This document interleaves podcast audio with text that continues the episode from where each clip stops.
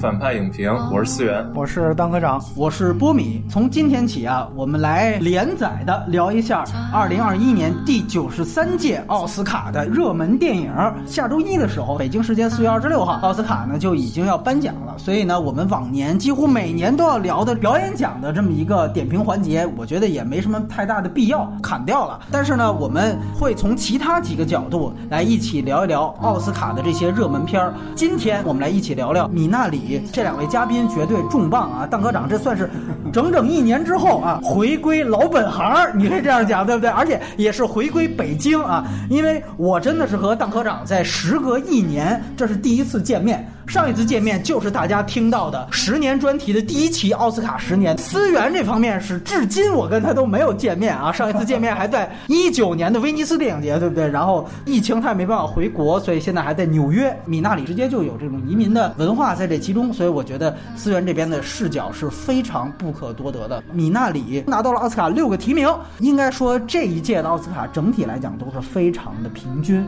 啊，除了曼克的提名稍微多一点，是唯一一个上双的之外，剩下都是五六个提名左右。因为普遍认定今年是小年，没有特别厉害的一个电影，所有的提名看起来都是非常非常的平均的。米纳里这个片子呢，在这次奥斯卡上是拿到了六个奖项的提名，分别是最佳影片、最佳导演、最佳男主角、最佳原著剧本和。最佳女配角以及最佳配乐。那么这里呢，除了配乐奖之外，其他的五个奖项都是非常核心的奥斯卡的奖项。大家一提到这个电影，马上联想到的就是去年《寄生虫》在奥斯卡上的横扫。我们就先问问思源吧，你怎么去界定这个电影跟韩国电影的关系？其实我的观点可能是比较极端的，我觉得这个电影跟韩国没有任何的关系，然后它跟韩国电影也没有任何的关系。就除了可能他用了几个韩国电影也会用的。韩国演员之外，其他的真的是没有任何关系，跟韩国电影工业没有任何关系，可能韩国人也都不会看这个电影。然后这个电影讲的是完完全全的美国故事，然后也是韩裔美国人，也是美国人啊。特别好的一句话是在美国就是经常说的，叫是呃，American dealing with American problems，就美国人在处理只有美国特有的问题，就像我们说中国特色社会主义的问题和美国特色的问题，这是一个美国移民处理在美国会发生的美国特色问题的故事。从制片的角度或者从电影本身的这个属性的角度，它肯定是一部美国电影。嗯，但是我看的时候，我觉得它既不像是美国电影，也不像韩国电影，我觉得它特别像日本电影，你知道吗？就是它的那个故事和它的这种拍摄手法特别的谦逊，并没有那种传统美国电影那种关于移民的那种文化冲突或者种族冲突。对，尤其是咱们中国移民去那边，经常是刮痧这种。对对对对，你说他是创业的故事，但他又没有那种西部片那种开垦自然跟自然做斗争，或者是怎么样的那种戏剧冲突。所以他在各个方面，我们常见的那种移民电影的那种矛盾，它其实是非常弱化的。所以我是觉得他这个片子给我看起来特别像是那种看一个日本片的那种特别温和，去就是娓娓道来这个关于这个家庭的所有的一些细枝末节。然后就是说，我觉得这个最大的一个优点还是在于尹汝贞这个姥姥这个角色，就是因为他是整个略显压抑平淡的这个故事的一个调节剂。没错，凡是有他的戏，整个电影的节奏都变得不一样。因为他是从韩国过来的嘛，他是一个外国人，他跟他外孙的对手戏。其实是真正的这个电影里面关于美国文化跟韩国文化的这个冲突所在。对对对对，因为他这小男孩是在美国出生的，没错。然后他基本上已经没有韩国人的属性了。对，注意到他姐姐还叫安。对，但他就叫戴伟了。哎，你可以想象，就搞不好他姐姐是从韩国带过去的，是是吧？有有这个有这可能。对对对。但是你看，他就是最明显的那句台词嘛。他外孙说：“你不是在那老，然后你不会烤饼干，你不会做那种就是美国姥姥会做的那些事情，对吧？”然后那个他姥姥就说：“哎，我经过了一一些小矛盾之后，他姥姥说：我会学着去做一个真正的那个姥姥。”就所有这个电影的真正的这种移民之间这种文化冲突，其实是在这两个人身上去体现的，以及就是他给了姥姥很多细节，就是这姥姥喜欢看美国摔跤。你看他两个日常的这种休闲方式，其实就很有意思。一个是他喜欢看摔跤，第二个他喜欢打花牌。对，打花牌是是韩国传统，然后看摔跤又是美国传统，这两点又是在姥姥身上可以融合的非常的好。作者可能是在想表达，就像水晶菜一样，它可以它可以自力更生，它有非常生长，它有非常强的这种生命力，它有适应环境的这种能力。这些东西其实都是在姥姥身上来体现的。他这个片子是以一个家庭为单。单位，你把任何人拆开来，它其实都不是一个特别完整的故事。我其实是比较欣赏 A 二四和 Plan B 能够拍这种故事，因为它让我想起了《月光男孩》。你像《月光男孩》，其实它也是关于一个就是 LGBT 人群的这样一个故事。这两家公司在拍这种边缘人群或者是一些少数裔的这种人群的时候，他不会用那种很传统的好莱坞的那种制造非常强的那种戏剧冲突啊去拍，而是去选择他们认为就是非常适合这个片子的这种拍法。月光男孩，我们就是说他用王家卫的手段去拍一些爱情的片子，然后米拉里的时候他又去拍这种家长里短。我猜测他们的初衷应该是说这些都是普通人，我不去放大种族冲突也好，或者是这种少数人群的这种冲突也好，我就是想让通过这样平平淡淡的这样的描写，这些亚裔创业故事其实跟白人也好或者黑人也好都是一样的，他们也经历过很多的磨难，他们也有自己的宗教信仰，嗯，他们也非常重视自己的家庭，只不过就是因为他们来自于外国国家，他会有一些不同的一些生活方式之类的。就特别同意汤科长说的几乎每一点，然后我只是想就再补充一下细节。汤科长说，姥姥这个角色来了美国之后，带来了一些韩国文化与美国文化的冲突。为什么我还是觉得这个电影的美国属性更多？韩国大量的移民来美国，尤其是七八十年代，就是跟那个之前南北韩打仗的关系特别大。南北韩打仗之后，美国跟韩国的关系特别好。六七十年代之后，美国放开了对于亚裔移民的限制，所有亚洲人是在六十年代之前是不能来美国的，任何美国人也不能跟这亚洲人结婚，结婚就是进监狱。很多越南和韩国的移民来美国，就是因为美国在那里打仗，导致那里的社会情况不稳定。他们想寻找一个更稳定的机会，才来追求美国梦。绝对奶奶带来的是当时韩国的生活方式，但是当时韩国的生活方式，现在韩国已经不是这样子了。就一个史蒂芬源特别有趣的采访，他会就是说他在拍《燃烧》的时候，不是去韩国住了半年，然后当别人问到说 “OK，那你觉得你之后会在韩国住还是在美国住的原因？”史蒂芬源说他不可能永远在韩国住，是因为他在韩国只会被当做美国人，但是他在美国他会被当做韩国人，同时和美国人。然后我特别特别同意，就是当科长说的那个把所有的移民吧比作水芹菜的比喻，但这个其实是一个就是在美国文化里面或者在这个移民文化里面特别。有意思的点就是这个词其实是有同时有贬义性和褒义性在一起的啊！你可以说哇，水芹菜就像这些所有移民一样，像奶奶一样，在艰难的环境中都可以生长。但同样一点就是，甚至有本书就叫这个名字，大家会把这种东西叫做 invasive species，就是入侵物种。如果你从外地带来了一个不属于这个生态环境的啊动植物，它很有可能就会挤占大量当地动植物的资源，然后它可以在这里扎下根来，但之后下一步呢，它是会侵占所有其他的当地的植物吗？还是可以跟当地的植被和谐共处？还是因为它是入侵物种，所以被清除掉了？这个比喻其实是一个特别有趣的比喻，就是很多人是不喜欢，或者会觉得会被冒犯到。如果你说移民就相当于是水芹菜，然后有些人觉得其实这更加能体现出来，就是移民的种种方面的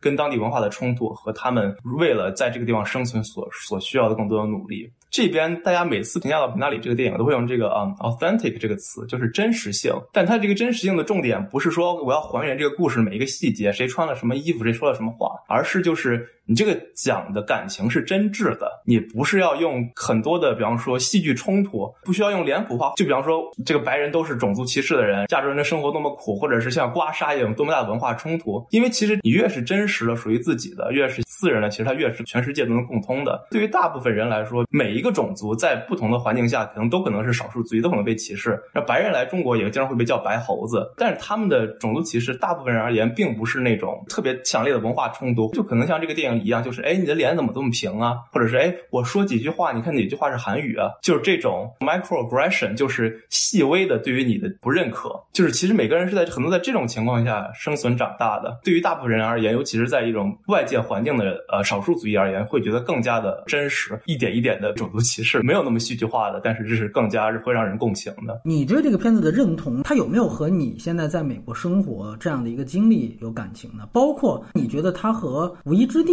有什么联系或者区别？没有感情是不可能的嘛？就我为什么这么喜欢这个电影，原因就是因为这种题材实在是太太太太太少了。相当于克林斯伊斯伍德老爷车是那些移民人，而不是这个白人老头子了。比如说，我说我们电影要横向比较，要同类型比较。当一个电影已经少到没有同类型可以比较的时候，那就自然它的价值也就在这里体现出来了。它在这种少题材情况下，它还可以现在有这么大的关注度，还有更加的社会层层面的意义吧。然后，关于我觉得它跟《无依之地》的一个特别大的区别是，就是《无依之地》更像像。是啊，美国人来处理全球化的矛盾，而这个电影更像是只属于美国这片土地的美国人来，就是解决自己纯粹美国的矛盾。无依之地其实它的矛盾是现在仍然存在的，就是这个事情只会愈演愈烈，就是全球化包括整个机器化、机械生产导致了很多人的失业。但是米纳里的矛盾可能就是已经是一个过去式的矛盾了。到底还有多少人在去美国的一个中部，然后开一个农场呢？我们现在都知道，亚洲人来美国更多的现在来从事的是技术移民，还有政治，就是因为家庭的生活条件实在太恶劣了，追求美国梦的这种情况是越来越少了。其实里面还有一个人物，就是帮男主角耕地的那个白人朝鲜战争老兵嘛，其实就跟思源刚才说的这个整个的移民背景对得上了。没错，对，就是所以他们两个其实是天然的这种亲近的这种关系。没错，老兵其实他有点神经质，战后后遗症啊之类的，然后他还背着一个十字架，然后就赎罪一样的这种东西。但是他跟男主角不需要任何的这种铺垫，他们俩就自然而然的成为一个工作伙伴。所以这个是跟思源刚才说的这种历史背景应该是能够搭得上的。首先从整体的角度来看，奥斯卡或者说左派电影发展到现在，他们一直在做的一件。事情就是他要明确美国的历史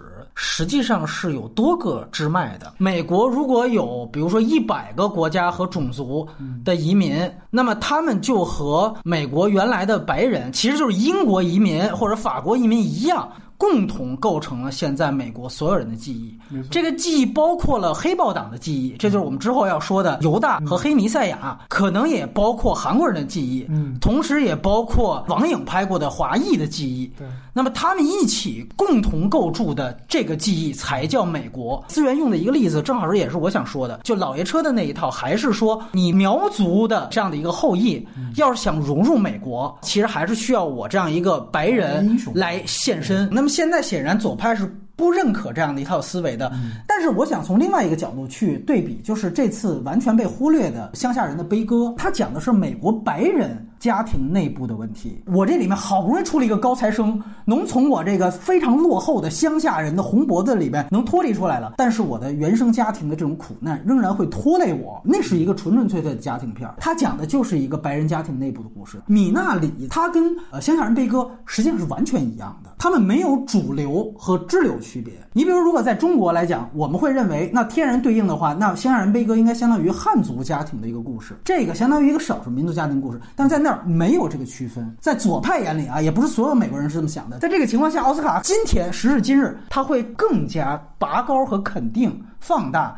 少数族裔，因为他们在前几十年的历史上，这样的作品是很难被肯定的。但本质上其实都是家庭片，除了这个意识形态的东西，没有啥区别。但是具体到文本啊，这个电影我觉得它最有意思的地方，其实是作者展现出这移民一家人看待他们去的这个地方这样的一种姿态。他这个姿态并不是一种支流融入主流的姿态，尤其是史蒂文·元演的这个男主角，全然是一种精英到一个乡下开荒的这么一种俯视的姿。姿态，尤其你看这个片子开场，他好像是搬家车队去搬到故事发生的地方，但是你从后面夫妻俩的对话，你能看出来，这个车队其实不是韩国搬到美国，不是刚下飞机，其实是城市搬到农村的车队。这一家其实早就在美国最好最大的城市生活过好几年了。我们城市人下乡，哎，用咱们中国词儿下乡下基层的这么一个故事。等于我跑到这儿是讲一个扶贫、讲一个开荒的故事，所以你注意到这个姿态就不是从下往上，而是从上往下了。结合到无垠之地特有意思，无垠之地它呈现的是漂泊，那这个电影它讲的就是扎根。它对应无垠之地，如果也有一个名字的话，它应该叫应许之地。如果说它也对应东木，也对应西部片的话，尤其是史蒂文元，就这个丈夫男主角，他继承的。正是西进运动当中拓荒精神的这样一个载体，只是在这个电影在这个时代拓荒的不再是白人牛仔，而是有色裔本身。那反而这里面相对保守的、相对于蛮荒的，却是阿肯色州的这片郊外，却是这个郊外土地上的这些白人。你说这里到底有没有歧视呢？或许也有，但是在我看来，这个歧视主体完全反过来了。你看那开场，男主角开始说要找水源，对不对？白人老头过来就说：“你看，我是用了一个树枝儿。”立刻你会发现，史蒂文就觉得你这属于巫术吧？就他其实非常的不屑。还有一幕是什么呢？就是他们从教会开车回来，他们坐着车。完了，你会发现给他打工那白人老大爷扛着一十字架往回走，你看好像是对于宗教也好特虔诚的这么一幕哈。但你仔细品，这史蒂文元这男主角，他看到这一幕，他这个表情是充满鄙夷的。这人怎么有病吧？这里边如果说有歧视的话，这个歧视还蛮不一样的。你们刚才提到的教会当中这些白种人对于韩国人说问你们这脸怎么平？这种如果也算种族歧视的话，哈，更多来源于一种无知。导演所刻画，就这地方人没什么文化，所以他能问出这种愚蠢的问题。可是你注意，刚才我提到的男主角对于扛十字架那个表情，我操，那种劲儿，包括说对于哎呦，你们还用树枝找水源，傻逼不傻逼？就这种，他其实是完全是现代人对于荒蛮的乡巴佬的那种不屑，那是一种文化蔑视。这才是这个电影在我看来非常不一样的地方。他讲文化冲突，不再是说我们外来人多被你们主流文化欺负，不是，而是我天生我就挺瞧不起你们的，你懂吗？所以这种文化冲突是在这儿，他跟左派的河流也在这儿。我刚才为什么老举这乡下人悲歌？在左派眼里边，现在这种川粉啊，这种红脖子，他们已经完全是无知的、落后的、保守的、文盲的这样的一群代言人了。韩裔导演用韩国移民的这样一个叙事所完成的对于这个红脖子的嘲讽。恰恰和左派对于川粉的这样一种嘲讽殊途同归的。看一下这个《波拉特二》里边黑这川粉，这个姿态完全一样，是我俯视你们。我们说这都是带入的男主角的叙事啊。毕竟最后姥姥无意当中的放的这把火，把男主角所开荒出来这些果实全都烧掉了。开场一阵风，结尾又是一阵风。这个地方其实对于这种外来精英来讲，它是一个被诅咒的地方。那这又是为什么？你会发现这里边又存在着一套宗教叙事，哎，就是这个男主角他其实自始至终，他对于刚才我们提到扛十字架呀、什么去教会啊，他完全是不屑的。可是这电影呢，他又暗自的埋下了宗教符号，就告诉你，你如果对于当地充满俯视的精英的立场的话，你也不会取得太大成功。所以他在宗教逻辑里面，他又是一个被诅咒的叙事，其中有很多特别驱魔人士的细节。你比如说，外孙他的脚被抽屉砸了，完了后来这姥姥无缘无故的就中邪了，中风或中邪吧。中风之后，你看他姥姥，他盯着那抽屉看，那抽屉正好是砸他外孙那抽屉嘛，然后他就说那抽屉那儿有那个魔鬼。完了，于是乎到后来，你看就扛十字架那位来他们家驱魔，也是到那抽屉那儿去驱魔。你再结合上最后这阵妖风，你就会发现，最终这里边有没有文化冲突呢？有，但这个文化冲突其实就是一个现代文明在开荒过程当中遭遇原始宗教的这样一种冲突。这个冲突完完全全不是表面的白人的美国跟韩国的黄种人的冲突，绝对不是这样的。说到这儿。你就会发现，真正点睛的，为什么说是这姥姥？就刚才提到的男主角，所有果实都被烧了，那最后留下的是什么？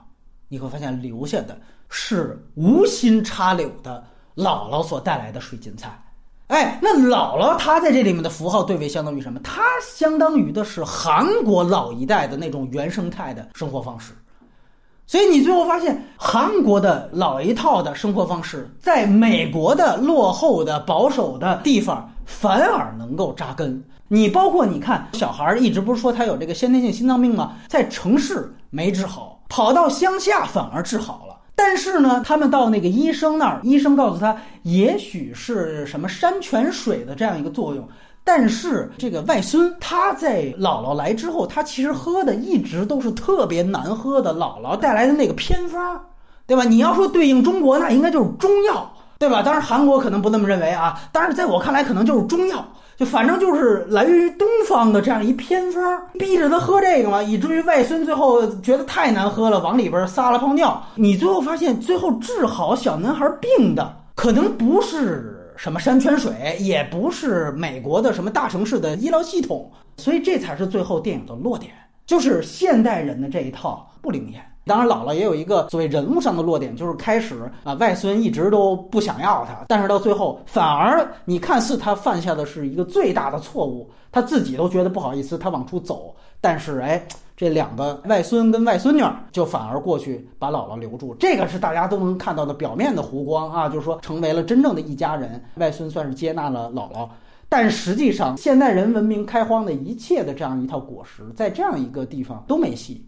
真正有戏的反而是你们最韩国的东西，就是姥姥带来的这一批东西能留下来。所以他又不完全是说我就是韩裔导演过个瘾，我也当一回西部牛仔，他又不局限于此。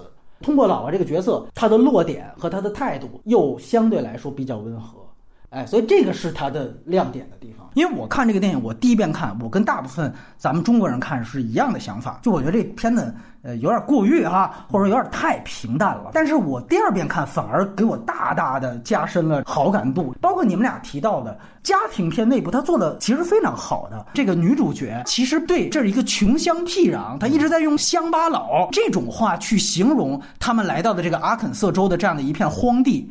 这里面他的夫妻矛盾其实更夹杂着一种就是城乡矛盾。在两个人最后吵架的时候，这个史蒂夫员终于爆了，他说了一句。你不就是首尔人吗？他们在韩国的时候，这个女主角好歹是韩国最大一个城市，我是韩国首都去的，那我要去，我也是去纽约、洛杉矶这种大城市，跟你来到这么一片荒地，所以他一到那个养鸡场，他就会问：哎，咱们这儿能不能传一个教会？他的同事告诉他，来到乡下的韩国人都是在大城市混不下去的。其实这个是这个女主角身上她带着非常明显的一条线，所以这里面它有非常细枝末节的。很多矛盾，这个家庭片的节奏感和这个剧本的精细度很值得去分析一下。上来来了一场龙卷风，夫妻就来了一场吵架，哎，吵架很有意思啊。小孩是用折纸飞机的方法去和解，但是你会发现这吵架过程当中，女主角直接就爆了，就把她刚才我提到这女主角这边，我是大城市的，对吧？我怎么来跟你来这么一个地方？女的这边她有另外一个诉求，就是说你把很多在美国挣的这些钱全部寄给了男方家庭，因为她也说我是长子，这个是很。东方的一个概念，也就是说，整个这个电影它的利益是来源于我已经把基本上跟上一代的这个移民债已经还清了。下面我们要讲的是为了下一代和创业的这样的一个故事，所以它已经是一个二点零故事了。但与此同时，女主角提出来说：“你很好的安抚了你那边的家庭长辈，那我的长辈怎么办？”所以这是因为龙卷风的吵架带出了女方这样一个诉求。所以于是乎，他们两个最后各退一步。男方也没有听女方的说，我们就回去。但是与此同时，他把女方的妈妈接过来了，这才有了姥姥进入到这个电影来。我也非常同意，就整个电影最大的一个人物上亮点就是这个姥姥。在我看来，尹武珍如果拿到这个女配角，我觉得没啥问题。这个人物写的很鲜活。咱先不说这国别的东西，她其实是一个废柴姥姥，在传统的东方的一个。长辈形象如果直接介入进来，肯定不是朗雄那样的，就是一个勤勉的。来是给你带孩子的。帅对，说的对，没错。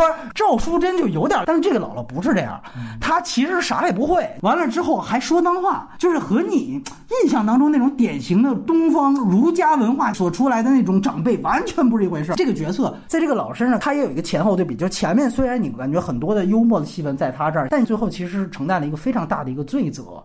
这个罪责就是他把自己家点了。他其实有两个符号对应，一个符号对应是风，实际上是一阵风把姥姥刮来的，对吧？就是因为有龙卷风，才有女主吵架，然后才把女主角妈妈接来。然后你最后发现，也是因为一阵风，姥姥把。屋子给点了，就这个也特别宗教符号啊。首先他说了嘛，这里面开始就交代了焚烧垃圾，这就不是城市人的问题，城市人就不会这么处理垃圾。所以焚烧过程当中，一阵风把那个垃圾吹到了野草上，啊，野草把房子点着了。风是对位的，其次就是水，就是小便。就开始他会讲，就小孩尿床嘛，完了之后姥姥还笑话他，就说那你这个小鸡鸡坏了，对吧？他其实以非常以牙还牙，以眼还眼的给他撒了泡尿给他喝。最后有一幕。就是姥姥也失禁了，对，中风嘛，中风失禁了，所以他从一个小孩的失禁到老年人的失禁，你会发现这是一个对位关系。关于这个人物，他从一个非常生机勃勃的这样一个状态，到最后一泡尿一阵风，人物脉络非常完整。你要说空间的话，它其实是有多方面的。他在最后四十分钟，这个姥姥是没有台词的，因为他已经中风了。所以尹汝贞的表演的空间也非常大。我看这次她横扫之后，很多人可能也酸，就是说觉得咱们当年别告诉她，赵淑珍当时也是做了一轮公关，结果连提名都没拿着，现在好像棒子公关做得好，好像现在都能横扫了。从戏来讲，别告诉她那个赵淑珍那个奶奶的角色。它的空间根本没有这么大，这丰富的多得多。而且尹汝贞他其实算是这一辈的韩国老年的演员里面，他英文算是非常好的。但他这里面他要演一个根本不会英语、纯韩国代表的这么一个人，从这个角色你就能看出来，他跟很多电影。包括和我们之前说很多个华裔角色的区别。快速补充一个关于宗教方面的事情，就是史蒂芬源是现在好莱坞已经很为数不多的公开是信教的人了。因为就是你知道，基督教尤其是在啊这个美国的背景里面，就是尤其是白人主导的这些。教堂其实他们是跟白人至上主义啊，包括他们为什么一定要说耶稣一定是白人，这东西是和排外是特别相关的。就是美国的很大的一个问题，就是因为呃极端的宗教主义导致的，就年轻一代人也很少信基督教了。再加上就是好，其实好莱坞很少有明星公开是 OK，我是一个基督教徒。但史蒂芬源就特别有趣，他是他会甚至在说我在米拉里说我很多的镜头，我当时我在祈祷，然后摄影师拍下来了。然后就放到了米拉里的空镜头里面啊。韩国在美国的教堂特别特别的多，他们就是用来更多的意义是这个社区的一个来团结更多的人。所以说，这是我觉得很有趣的，就是就是宗教在不同的美国的语境或者在不同的种族中，他们的用处不一样，然后他们的地位不一样。然后就是说缺点的话，首先就是这是我一点吐槽的，就是史蒂芬源的口音实在是太重了。就是这个大家都明白，就是所有人就是包括他老婆都是他他们从韩国过来的嘛。包括你也说，可能史蒂芬源是从韩国的农村来的，但史蒂芬源几乎就是有特别浓的美国口音，就甚至很多时候你会觉得他就是在一个美国人在说话，他的这个口音不够外来人，是不是这意思？是的，而且就尤其你知道，就是在美国，就是或者就是在整个表演里面，口音是特别重要的一个事情。就包括我们要聊到后面两个电影，那个呃犹大和那个金属之声，那两个人都是英国人，然后他们在演美国的人物，你完全听不出来他们的英国口音。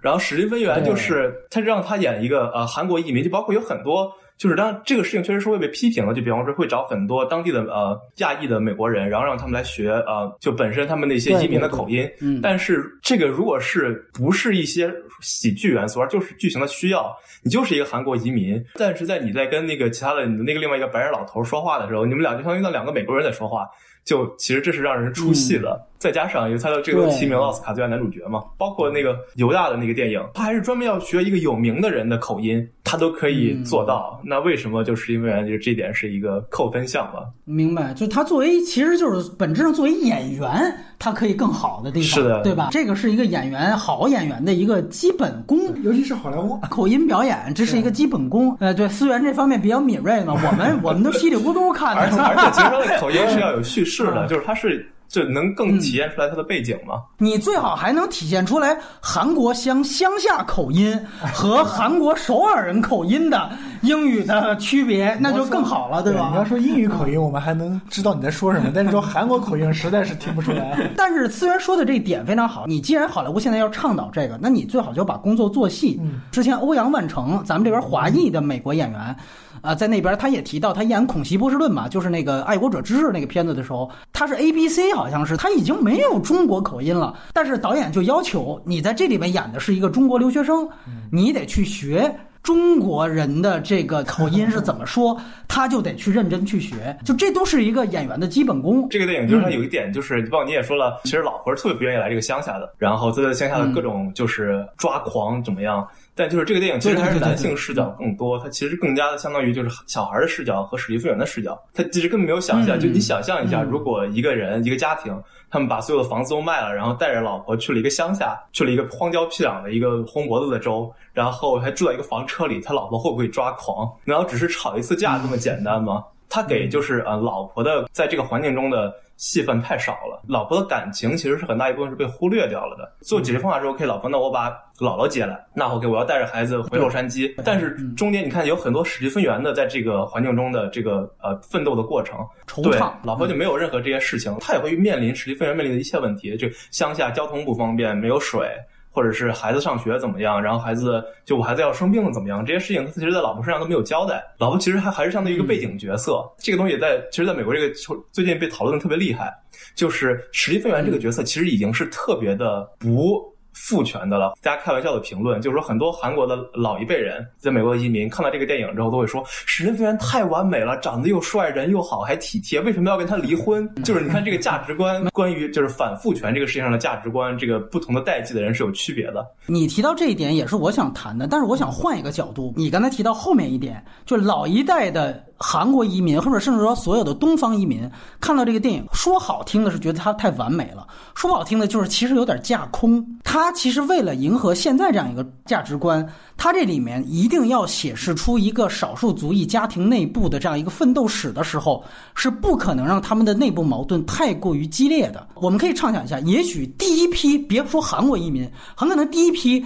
任何地方到美国的移民，甚至那个时期的任何美国家庭，他很有可能都会出现家暴。那动手的话，男性如果他的力量更大的话，他可能就形成了一种对于女性的伤害。尤其像这个电影电影的设定是在穷乡僻壤的，警察可能赶到那儿都特别长时间，甚至警力都覆盖不到，那很有可能打了就打了。很多个矛盾很可能是以这样的方式解决的，但是他不可能这么写，因为史蒂文元这个角色，他一定是要作为一个正面去塑造的。其实不仅是他，包括我们后面要提到的黑人电影，都会面临这个问题。它本质上是中国这边主旋律电影面临的一个很大问题，就是他们在讨论内部细节的时候，一定是小打小闹的。所以思源刚才提到这个非常准确，就很有可能你想想看，初代移民，尤其他们都是战乱一代之后长大的，他们解决方法会非常粗粝的。所以在这个情况下，他不可能在这个电影当中展现太多所谓性别矛盾和性别议题。那如果我们没有这个政治正确界限，它可以被处理什么呢？你看史蒂夫乔乔布斯，他可以一点没问题的去刻画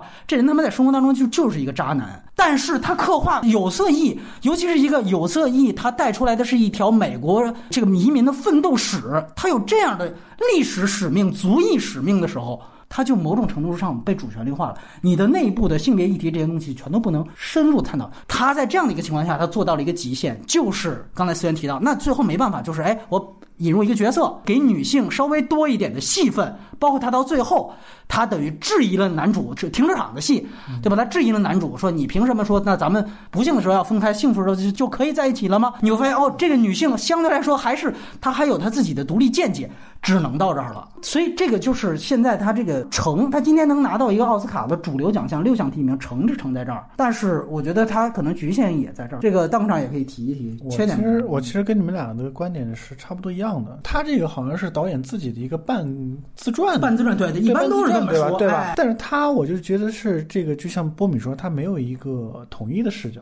他是采用第三视角来拍，所以他每一个人对他每一个人的戏份其实都差不多。但你现在如果想一下的话，如果你是以那个外孙的视角去去拍的话，那你可能会多了更多的想象力和童趣。如果你是从史蒂文·元的那个视角来看的话，那其实更多是一个移民史。就好莱坞的各种的移民电影里面，你拿最典型的意大利移民，我们是从影片能够非常感触到他们那个意大利移民当年来的时候是怎么样抱团的，他们是怎么样去生活，他们跟美国梦。的那个最大的冲突在哪？但是这个米拉里他其实没有的，他其实只是一个个人家庭的这样一个奋斗史。他这个亚裔的这种就是跟整个美国梦的最大的这种冲突或者是怎么样的，其实他是没有。就像就像你刚刚说，他只是潜藏。则指，他没有更多的去深入。我们其实并不知道韩裔移民八十年代到了那以后，他真正遇到的这种问题到底是什么。假如说他如果是从那个女性的视角来看的话，那就像你刚才说的，他可能是另外一个视角了。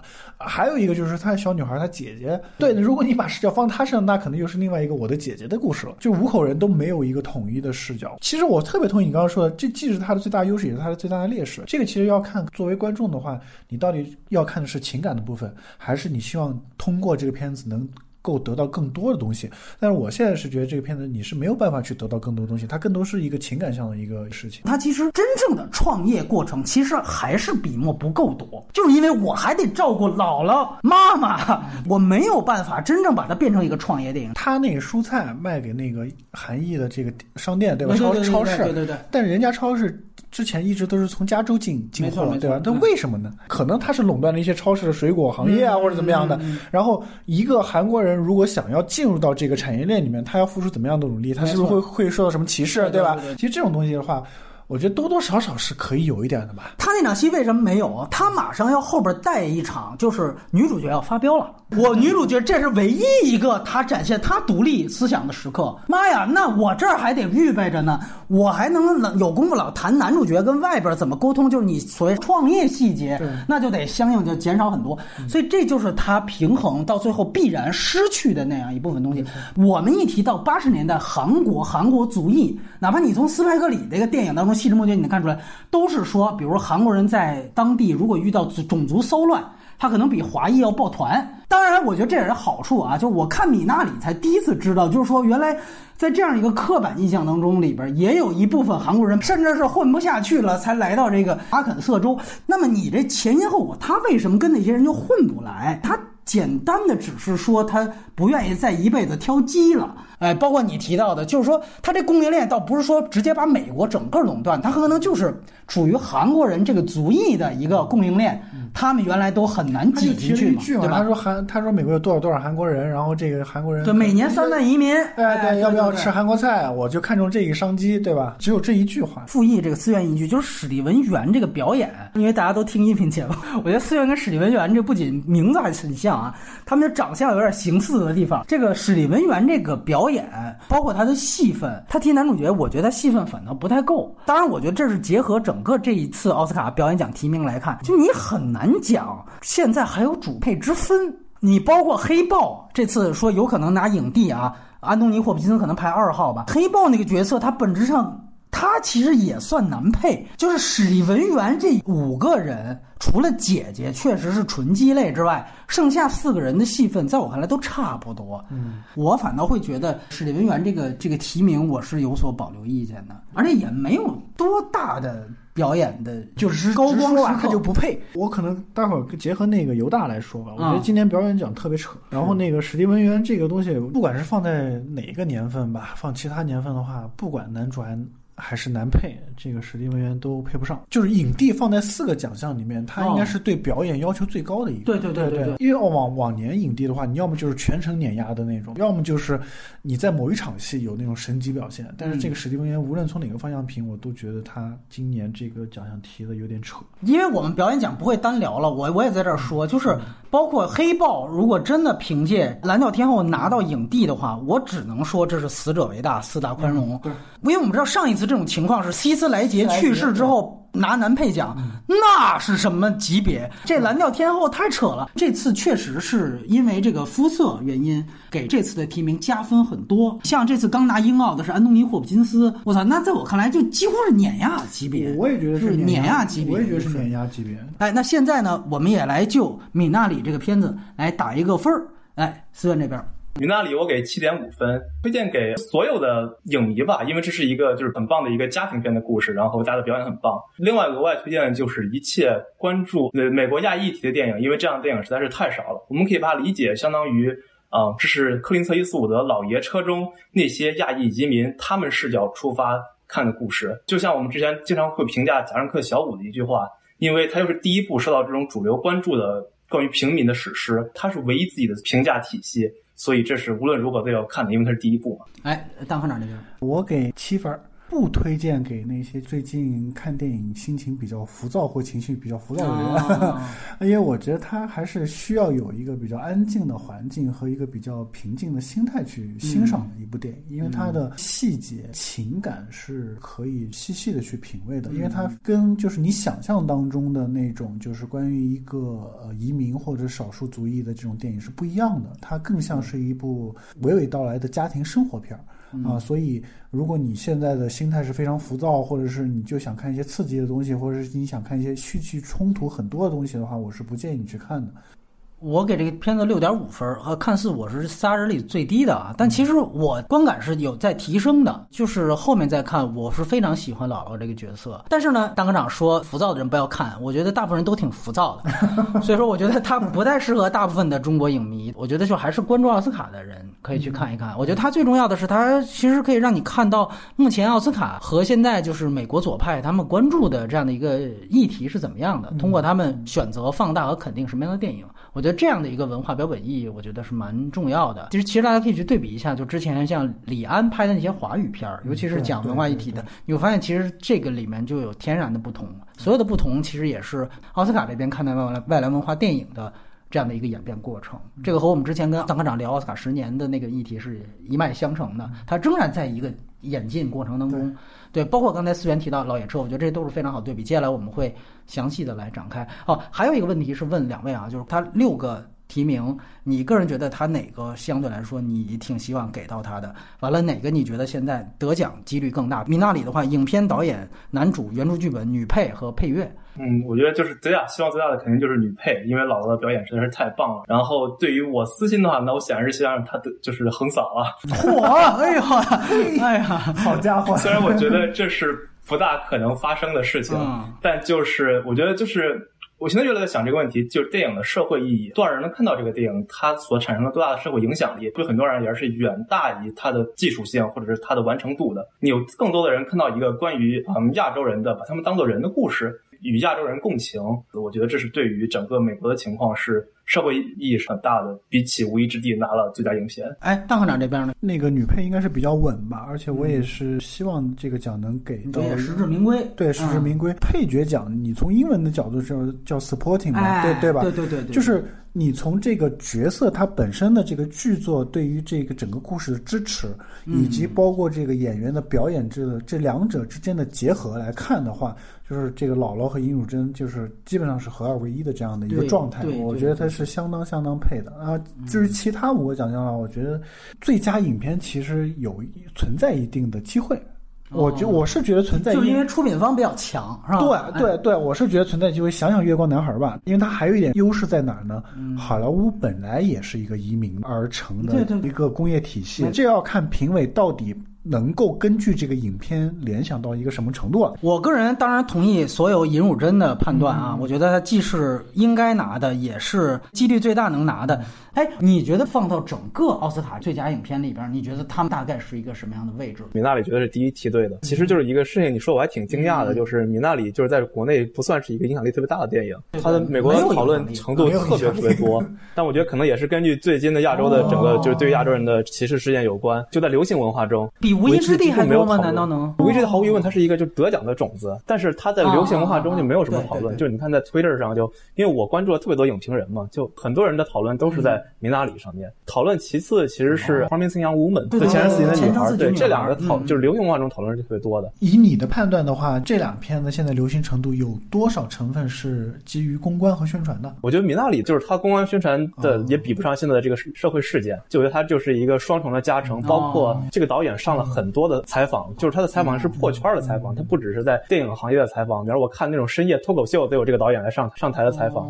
等于这个导演他在美国的主流媒体曝光率比赵婷要高，是吗？就是这个情况。所以你觉得米娜里甚至有可能逆袭，是吧？就是我刚刚说的嘛，就是他小概率逆袭的可能是吧？然后那个前任四锦的女孩是曝光程度也很多，凯瑞·穆里根才刚刚上了《狩猎现场》，哇，史蒂芬·元现在简直就是国民偶像，他又去拍了什么那个《Vanity Fair》，就是名利场的那种封面照，包括在《狩猎现场》上还有人说，哇，史蒂芬·太帅了，怎么样？还有这种小品。那未来可期啊，没准搞不好能扛个大梁什么的。未来两三年商业大片会出现。哎，对对对对对对对。那我问你一下，去年《寄生虫》是逆转了，但是当时在热度上，《寄生虫》是排在第一的吗？尤其跟《一九一七》比，就是说实话也是一样，《一九一七》没有流行文化的讨论，这是一个问题。就是《寄生虫》它会上各种节目，然后怎么样，然后大家会有各种就是网络流行语之类的，包括还有《寄生虫》的各种网络流行图，就是比方说我就是藏在桌子底下看别人怎么样。我猜啊，嗯，就是那个米拉里的这个公关宣传什么的会会借鉴那个《寄生虫》。完了，最后说一点点吧，因为我们发现这两年韩语电影在好莱坞这边确实是大放异彩，非常多。你个人觉得，就是现在是不是好莱坞也出现了很多像米纳里导演这个李以萨克正这样的 A B K 吧？这是不是这么算？这样的韩裔的电影工作者是不是也非常多了？现在？嗯，其实电影工业方面的一些制片人什么的，我猜肯定是，但是我没有具体的数据。但是我可以知道的一点就是，啊，现在韩裔的影评人是特别特别的多，几个大的媒体的什么 Variety 啊、Hollywood Reporter 的很多的常驻的 writer 记者都是韩裔，比例上肯定肯定还是白人是最多的。但是韩裔是占了很大的一部分比重的。就李以萨克正，他圣圣丹斯系嘛，他也是戛纳系，他确实不是其中唯一一个。就是我之前知道另外一个韩国的。其实是演员转导演啊，我觉得也特别典型。就是之前演过《暮光之城》系列的，叫贾斯汀·钱，他在最近他导演了非常多这种专门就是讨论韩国裔在美国的故事啊。他当然他另外一个名字叫做全之泰，他还演过那个刘伟强的那个好莱坞的一个特别烂的一个烂片叫《青龙复仇》，我当时在多伦多采访过他，他。在这几年，专门拍了一堆这种韩国裔美国电影，包括最有名的一个叫《韩国佬》，他讲的是什么呢？就是大家觉得那种就是韩国人在城市当中遇到种族骚乱，特别抱团儿。哎，他讲的就是城市当中韩国裔的这些故事。所以我觉得，如果说作为一个跟米娜里补充的话，你大家可以去看一下全智泰的这些片子。这个是一套非常完整的韩国裔在好莱坞工业当中，这跟韩国电影一点关系都没有啊，就是跟在韩国裔在在美国他拍他韩国移民的一个系列的电影，他那个韩国佬讲的应该就是九二洛杉矶的暴乱。其实说白了就是斯派格里为所应为的另外一面。在美国很难会单独拎出来华裔和韩裔，其实大家都是亚裔，其实大家都是少数群体。一方面精神主流都是另一方面的成功，就是它代表的都是更加包容的文化和更加呃就是不同的移民的故事。然后其实你想想，我们还有很多就是印度方面的电影，或者巴基斯坦裔移民的电影，大病是的，是的。包括其实还有这次提剧本。